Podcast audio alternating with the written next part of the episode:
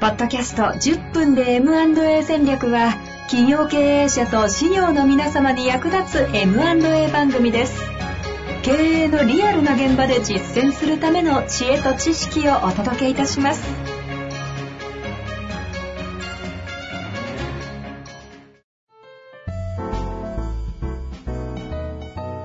こんにちは、遠藤和樹です。白川正義の10分で M&A 戦略。白川さんよろしくお願いします。お願いします。さあ、ということで今日も行きたいと思いますが、前回、えー中小企業の30区ということで3つって言ったんですが、うん。話盛り上がりすぎてですね、森塩事件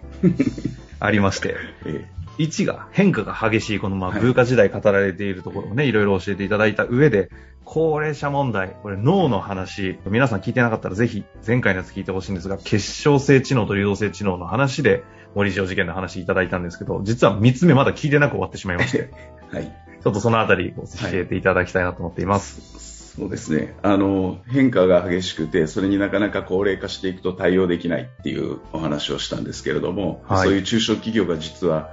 たくさんあるんだっていうお話なんですね。うんうん。で、ここを、まあ、解決するためには、一つ、じゃあ経営者の若返りっていうことが、まあ、その裏返しのテーマとして出てくるんですけれども、うんうん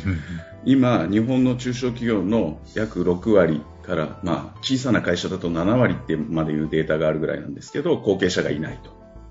うん。60から70%。え後継者不在企業ー。後継者不在企業がそれだけある。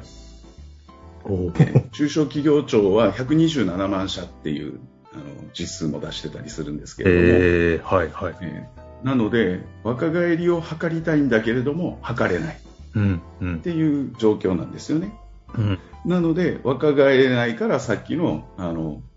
流動性知能の呪縛にとらわれちゃって、うん業績がどんどん悪くなって、経済がどんどん悪化していくっていう、この負のスパイラルですよね。さっきの30区の。入りそうですね、このスパイラルは。えーもう、これは、こう、だから、あの、僕が、あの、事務所、会計事務所がある地方、福岡の地方都市は、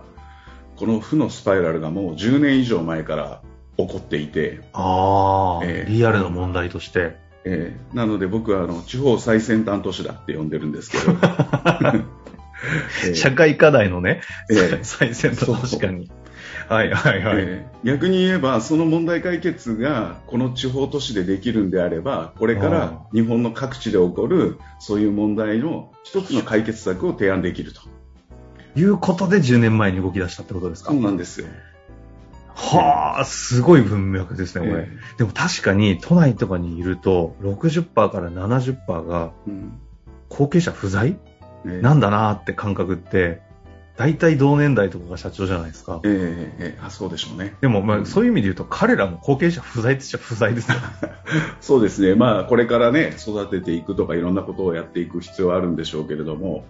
でも、と東京都心とかでも大田区のあの製造業が盛んなところとか、あの辺はやっぱり同じ問題があるんですよね。えよく聞くけど実体感ない話を、要は白川さんはもう目の前にある中でずっとやられてきえたわけですね。そうですねで、あの、いや、でも、さっきの、その、と東京都心の話のあの、い痛くない注射針を作ってた岡野工業さんもやっぱり後継者がいなくて、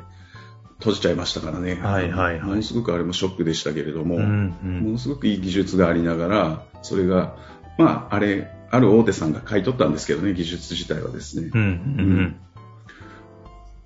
なんかそんな中で具体的にっていうと、うん。ちょっとあのね、ものすごい事例をお持ちじゃないですか。ええそうですね話し出すと、多分、ええその、あの、MA のやつだけで10本ぐらい取れてると思うんで、ええちょっと概略としてイメージ出るように何かありますかね？そうですね。あの、なので、後継者がいない会社さんを、それでも、あの、次世代に残す必要性が、なぜあるかというと、会社が閉じてしまうっていうことは、後継者がいなくてですね、いなければ、閉じるしかないわけですから、うんうんうん。あこう会社の出口は5つっていう話もどっかちゃんと一回したいですけれども。あーちょっと、こええ豊富ですね。で はいはい、そうですね。そ閉じるしかない、生産するしかないんですけど、生産しちゃうと、そこで働いてる社員の職場がまずなくなりますよね。で、その会社が少なからずこれまで継承しながら築き上げてきた技術や文化や伝統みたいなものが消えてしまいます。うんうんうんで、それからその会社と取引をしているそういうあの企業はたくさんあったりお客さんがいたりするわけですけれどもその会社も取引ができなくなる、うん、で経済圏全体に悪影響を及ぼしていくっていうようなことが起こっていくわけですよね。はいはいはいはい。そういうことを考えると、なんとか次世代に承継したい。で、さっき言った僕のその会計事務所のある地方都市とかだと、会社が1軒なくなって次に会社ができるかって言ったら、やっぱもうその可能性はほぼほぼゼロに近いわけですよ。ああ、はい。はあ、はあ、そうすると既存の会社をどう継承していくかって、ものすごく重要なテーマなんですね。で、もっと言うと、僕らは帳簿見てるから、この会社が業績が悪くない利益が出てるっていうこともわかるんですよそれが閉じるっていうことのインパクトの大きさ。えー、さっきの127万社後継者不在企業があるって言ったんですけど、うんうんうん、そのうちの半数以上が黒字っていうデータがあるんですね。へえ、うん、そうなんですか。そう。そういう会社がなくなってしまうと日本経済全体がやっぱりこう地盤沈下していくっていうのも明らかなんですよ。あでこれを次世代に残す唯一の方法が M&A っていう方法なんですよね。なるほどですね。えー、ちょっと話、どんどん最近行きたいんですけど、えー、なんか、いわゆるで言うと、近代合理主義的に言うんだったら、まあ、いらない会社なんて、潰れちゃえばいいじゃんみたいなのが、正直世の中にばっこしてる風潮もあったりすると思うんですけど、意外と知らないのが、そう、不在の会社が50%も黒字みたいになってる話って、結構びっくりですね。いや、そうですね。あの、僕らも今お手伝いいろんな会社さんするんですけど、あの、いい会社さん本当にたくさんあります。あの、技術も確かだし、これな、絶対残さないといけないよねっていう会社が、あの、今遠藤さん言ったみたいに、新陳代謝は絶対必要なので、全部の会社が残る必要があるなんては思わないんですよね。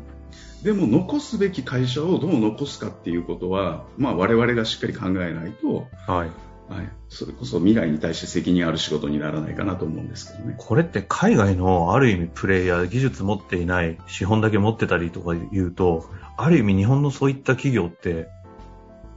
めちゃくちゃ金のなる木みたいな見方されてっていうのって。だから、これもちょっと一回ね、ちゃんと話さないといけないんですけど。こっちもある、ますよね、絶対に、そう、それめちゃ、今度はね、経済安全保障の話になっていくんですよ。ええほう。ほうここもね、ちょっと随分ちょっと掘り下げたいテーマではあるんですけれども。ここはね、経済安全保障の話はまた改めて、えー、改めてばっかりどんどん行くので、ちょっと先にそろそろ行きたいと思いますが、えー、そうして実際にやられた案件とかで証券がどんどんなくなっちゃうんでっていうので、事例で言うと、